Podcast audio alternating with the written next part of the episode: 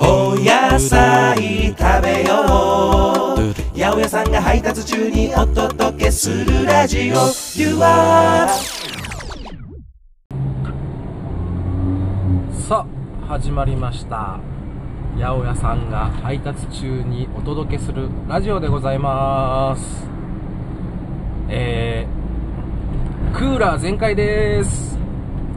今日はキャベツについてお話ししていきたいと思います。そもそもあれですよ。キャベツって一年中食べれますよね。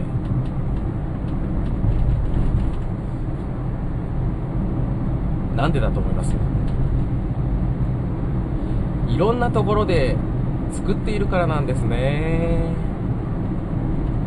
キャベツが育つのに一番いい条件っていうのはだいたい15度から20度の気温のところって言われてます。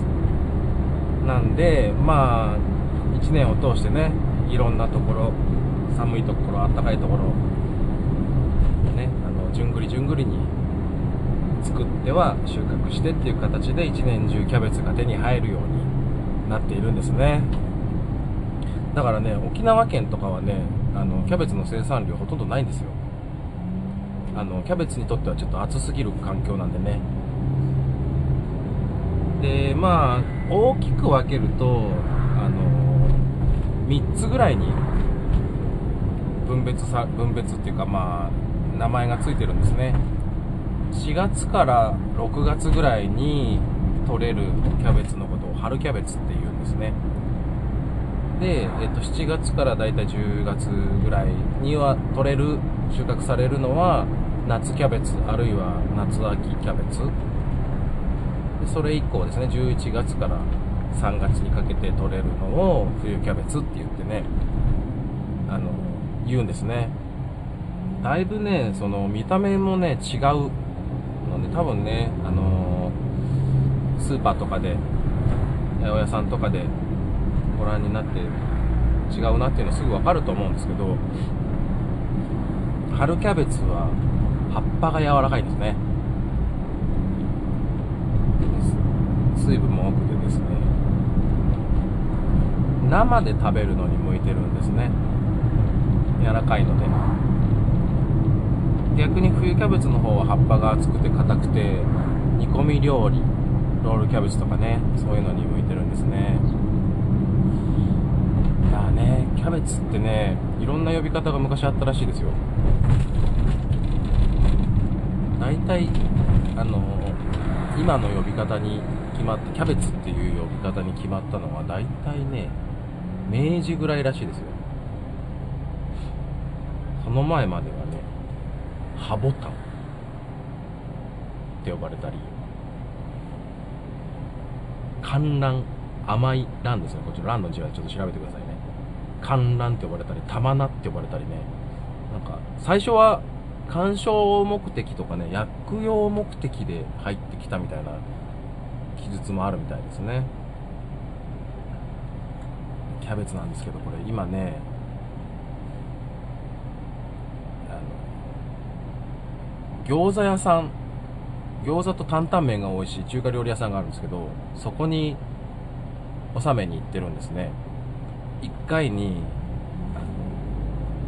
3ケースとかねそれこそ1ケースにだいたいキャベツが8個入ってるんですけど大きいのになると6個入りとかなんですけど8個入りのだいたい1 2キロ1 3キロぐらいの段ボールを3箱運んでるんですね。餃子が美味しい店なんでキャベツにもこだわりがあってですね。柔らかいのじゃないとミンチにするミンチっていうかその細切れにする機械にうまく通らないっていうのがあるらしくって絶対にこの柔らかめのを持ってきてくれっていうね注文があるわけですよ。でねやっぱ取引先ですからあの味を知っとかなきゃいけないと思ってねオフの時にねオフの時っていうか仕事終わった後ですけどね改めて言ってですね。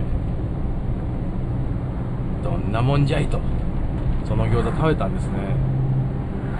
これがねやっぱねうまいんですよね。自分で持ってった餃子を調理してもらって食べるっていうね。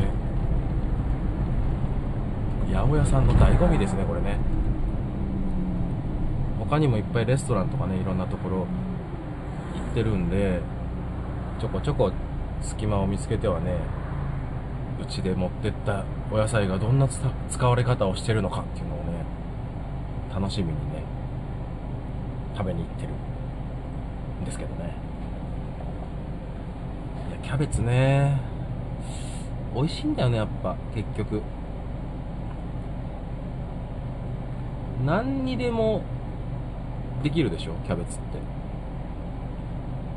まあこれ前回から言ってることですけど何にもしないでも美味しい。特に春キャベツなんかね今出てる春キャベツなんかは柔らかくて食べやすいですからもう切ってそのまま生で食べてもいいですし塩昆布とね混ぜてなんかタッパーかなんか入れてパッパッパッパッパッって振ったりすればもうちょっとした浅漬けみたいなね。ちょっと味物足りないなと思ったらごま油でもチュッとかけとけね。これはもう鉄板ですね。まあツナと合わせてもいいしベーコンと合わせてもいいし。もうほんとねかと思えばお好み焼きにも入れるでしょ。キャベツがあればね何でもできるって感じですね。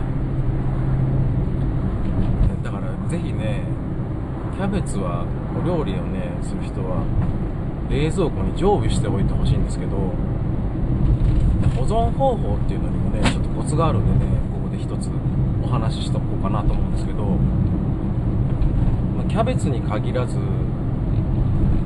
そういうお野菜とかには成長点って呼ばれる部分があるんですね。だいたいね根と茎根元あたりなんですけどそこがね生きたまんまだと収穫された後でも成長しちゃうんですね。だから栄養がどんどん葉っぱの先の方に行っちゃったりとかして伸びちゃったりするんですね。だからちょっと長いこと保存しそうだなっていう時はキャベツのね芯をねくり抜いとくといいんですね。包丁でねの先っぽでちょいちょいちょいってこうなんか五六角形ぐらいになる感じで。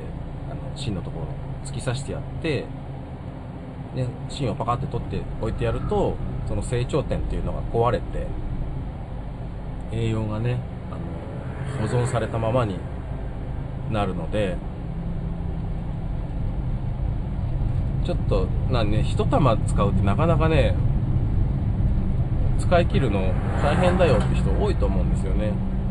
大きな家族うちなんかは4人家族なんで1回で半玉とかね余裕で使っちゃうんですぐ使っちゃうんですけど1人暮らしですよとかね2人だけですよみたいな人はなかなかキャベツ使い切れないみたいなこともあると思うんでそういう人はねそうやって芯をくり抜いたりね芯のところに傷を入れてやるんですね包丁で。そうするとねちょっと長持ちするっていうねお得な技がありますんで。まあねあのちゃんとやろうと思ったらあの何て言うんですか？クッキングペーパーちょっと水に浸して絞ってそこの芯のところに詰めたりとかね。するといいんですけどまあ新聞紙でくるんでとかね、まあ、めんどくさいですから僕なんかはビニール袋にピュッてくるんじゃうんですけど。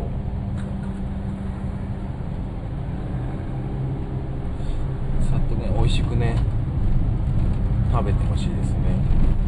最近だと最近やった料理だと酒蒸し？キャベツとアサリの酒蒸しなんかも美味しかったですね。生姜とお酒だけ入れて蒸すだけみたいなね。まあほんと何しても美味しい。ああれも美味しい。ペペロンチーノにしても美味しいよ。ね。うちにある適当なお肉あれですよ。ベーコンとかねハムとかあればそれでもいいですし。ウインナーソーセージとかあればちょっとあの細く刻んで。それとニンニク唐辛子。一緒にねオリーブオイルで炒めてキャベツも炒めてね。あお腹空いてきた。ほんとねキャベツ何でも合うんだよね。何にでも合うってだけじゃなくてね栄養もちゃんとねいいのがあるんですよ。まあもちろんねあのビタミン入ってますしキャベジンってねあの胃腸胃胃薬的な成長剤成なんていうのかな。胃を胃の粘膜の修復作用があるね成分のことキャベジンってね言うんですけどその名前ズバリのね薬みたいなのもありますけどキャベツの絞り汁からねその成分がね見つかったらしいですよ。それねビタミン U と同じなんですって。だからねやっぱ胃の働きを助けるっていうかね。とんかつにキャベツの千切り添えられてるじゃないですか。あれもね揚げ物で胃がもたれすぎないようにっていうことでねとっても理にかなった取り合わせなんですね。いやなんかね聞くところによるとキャベツとブロッコリーはね親戚らしいですよ。も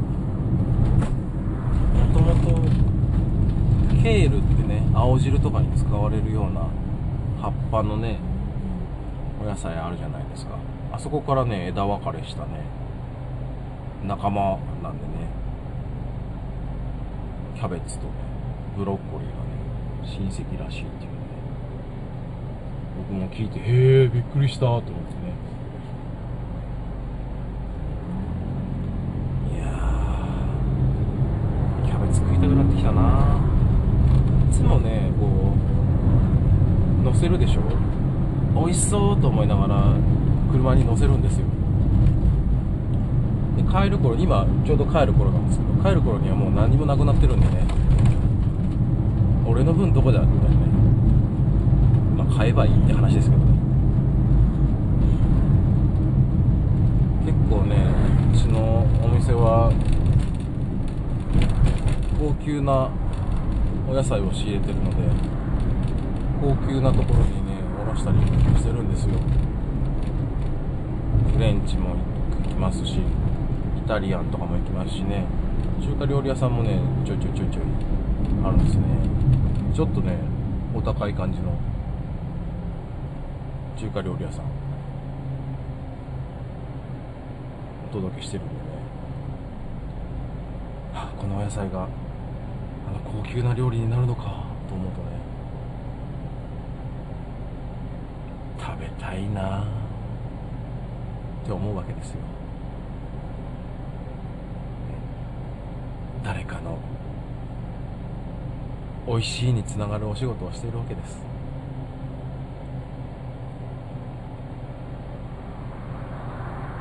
というわけでキャベツの会いかがでしたでしょうか？ね。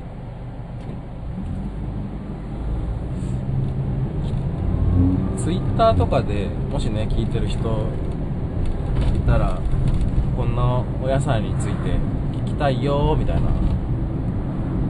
あるいはお野菜だけじゃなくてもお仕事中の話ね。ここどうなってんですか？八百屋さん的にどうなんですか？みたいなね。疑問があればお答えできる範囲で答えますんで。ぜひね質問を寄せていただけますと番組の励みにもなりますんで。ぜひぜひお声をお聞かせください。正直ね一人で車の中で喋ってんのね寂しいのよ。会話がじゃないからねこれね。じゃあなんで始めたんだって話ですけどまああのねせっかくの八百屋さん勤め1年を超えたところでいろんなお仕事を渡り歩いてきた北がですね仕事上で知り得たねいろんな知識をせっかくですから皆さんとね共有できたらいいなと思ってね喋ってるわけでございます。あやばい。喋ってたら1個配送先飛ばしたこれ。戻んないと。というわけでまたお会いしましょう。北でした。